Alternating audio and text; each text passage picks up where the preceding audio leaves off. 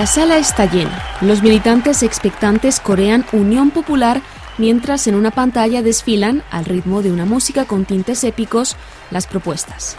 Salario mínimo de 1.400 euros, jubilación a los 60 años, bloqueo de los precios, planificación ecológica, son las bases del programa político de la coalición formada por la izquierda francesa para las legislativas de junio.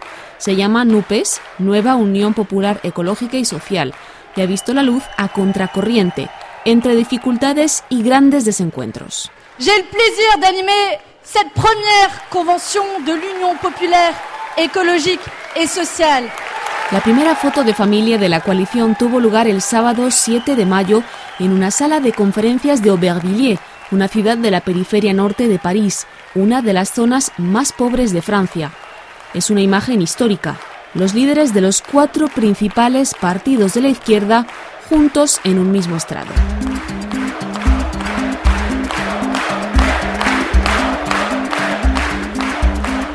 El Partido Comunista, los Verdes, el Partido Socialista y la Francia Insumisa forman parte de esta Unión Popular a la que se ha unido también una decena más de pequeñas formaciones políticas del mismo espectro parlamentario.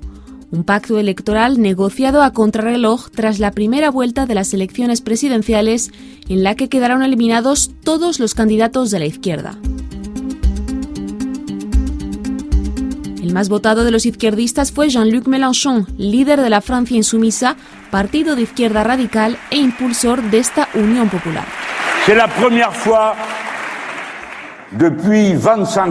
Es la primera vez en 25 años, una generación, que la totalidad de los partidos de izquierda llegan a un acuerdo general para las elecciones.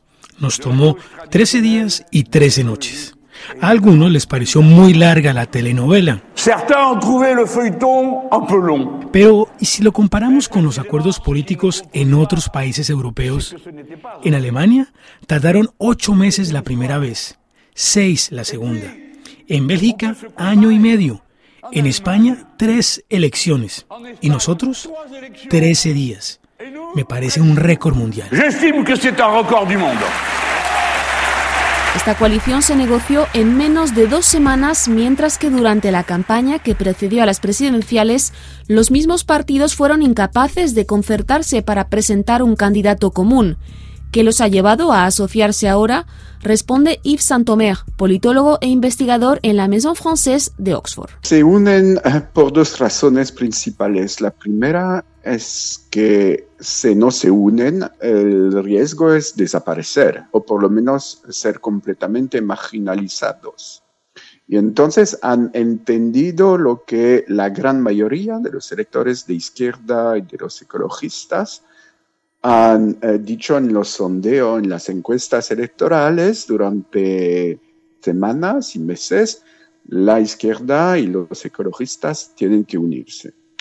La otra razón es más, digamos, táctica. Es que no había ninguna fuerza central para ser el promotor de la unidad. Antes había el Partido Socialista cuando tenía una gran mayoría dentro de la izquierda, pero desde unos años después de Hollande no había.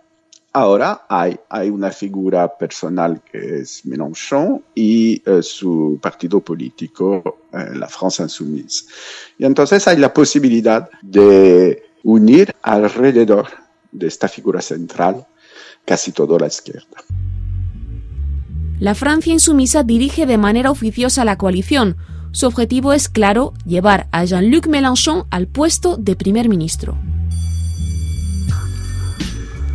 En Francia, los presidentes son elegidos por sufragio universal directo, pero los primeros ministros dependen del color político de la Asamblea Nacional.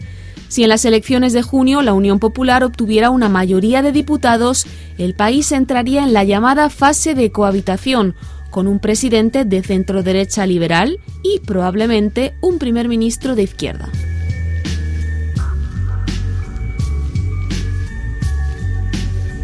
El acuerdo de coalición es realmente un acuerdo de gobierno, según Cristian Rodríguez, miembro de la Francia insumisa y candidato de la Unión Popular a las legislativas por la circunscripción de los franceses que viven en el extranjero en la región de América Latina y el Caribe. Este es un acuerdo de gobierno, este es un acuerdo que tiene puntos fundamentales y que eh, en la negociación eh, con cada una de las organizaciones firmantes eh, se trabajó largamente una discusión de fondo y yo creo que es un punto de mucho avance y es el verdadero éxito de esta alianza. O sea, decir que el salario mínimo urgente de 1.400 net y nos ponemos todos de acuerdo, decir que la jubilación a los 60 años, decir que eh, hay que restablecer el impuesto sobre la grandes fortunas, decir que los jóvenes necesitan esa ah, ayuda de 1.067 euros, la alocación de autonomía para que puedan estudiar, yo creo que son puntos clave que va a llevar en concreto cambio a la vida de cada uno de nosotros. Et de la servitude dans laquelle la misère enferme ceux qu'elle frappe. La jubilación a los 60 años o el salario mínimo de 1.400 euros eran promesas electorales de Jean-Luc Mélenchon para las presidenciales, recicladas ahora como programa de la coalición de izquierdas para las legislativas pero incluso la France Insoumise, la Francia insumisa, ha tenido que ceder ante los comunistas, socialistas y ecologistas, según Yves Saint-Omer. La fuerza principal, la France Insoumise, ha tenido que aceptar que tenía que hacer concesiones. Durante años, por ejemplo, la France Insoumise quería la desaparición del Partido Comunista, la desaparición del Partido Socialista y han entendido que no era posible. Los más pequeños partidos han hecho muchas concesiones de programa. Una de las formaciones que más concesiones ha tenido que hacer es el Partido Socialista, que ha pasado en unos años de ser la principal formación de la izquierda francesa, ganando la presidencial y las legislativas hace una década, a estar al borde de la desaparición, como describe la politóloga de la Universidad Complutense de Madrid, Ruth Ferrero Turrión a ver los resultados, los pobrísimos resultados, menos de un 2% en las, en las presidenciales en primera vuelta, el bajón que pegó también en las últimas legislativas, bueno, pues una manera de reactivar o intentar reactivar al votante de la izquierda es mostrar cierta unidad. Yo creo que es ahí un poco la alianza la desesperada, veremos qué resultados obtiene y uno de los riesgos eh, que está asumiendo el Partido Socialista es efectivamente, bueno, pues eh, de perder la poca relevancia política que tenía desde hace, que tiene desde hace unos años. Una relevancia que ha perdido a nivel nacional, pero que sigue manteniendo hasta hoy a nivel local, gobernando en regiones, departamentos y municipios. En virtud del acuerdo firmado con los otros partidos de la izquierda, solo habrá candidatos socialistas en 70 de las 577 circunscripciones electorales para las legislativas. Y de esas 70, solo tendrían posibilidades de victoria en 25 o 30. Por su parte, la Francia insumisa tendrá candidatos en 360 circunscripciones, unos cálculos que, según los negociadores, se han hecho a la luz de los resultados de las presidenciales, muy favorables para la Francia insumisa. Ese razonamiento no convence a una corriente minoritaria en el Partido Socialista opuesta a la coalición. Entre ellos está François Calfon, consejero en la región parisina. Jean-Luc Mélenchon a réalisé un score de 19%. En las presidenciales de 2017, Jean-Luc Mélenchon obtuvo 19% de los votos.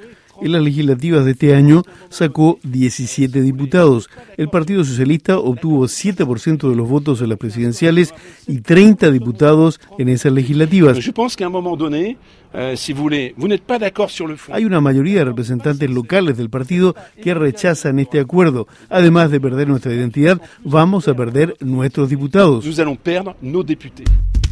Varios antiguos pesos pesados del Partido Socialista se oponen al acuerdo.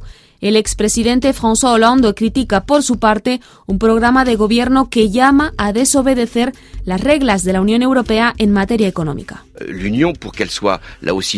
Para que la coalición de izquierdas tenga éxito se necesita un programa basado en la verdad y la credibilidad. La Unión Europea se fundó sobre tres pilares, la libre circulación de personas, mercancías y capitales, el mercado único y la moneda única. Si Francia desobedece a esas reglas, se aislará. El problema de la credibilidad, del lado de la credibilidad, cuando se propone la jubilación a 60 años, seis semanas de vacaciones, 32 horas de trabajo semanal, creación de 400.000 empleos públicos, nacionalización de bancos, 1.000 euros mensuales para los estudiantes, a mí me parece bien, pero ¿cómo se financia todo esto? ¿Cómo se financia?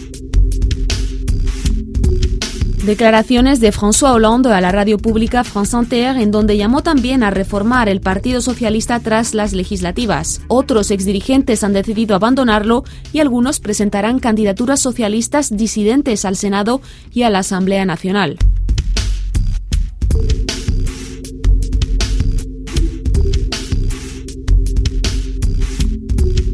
El acuerdo de coalición también ha recibido fuertes críticas de antiguos eurodiputados de los Verdes que tildan este pacto electoral de fraude y de infamia, en particular por las concesiones en materia de programa que han hecho los Verdes.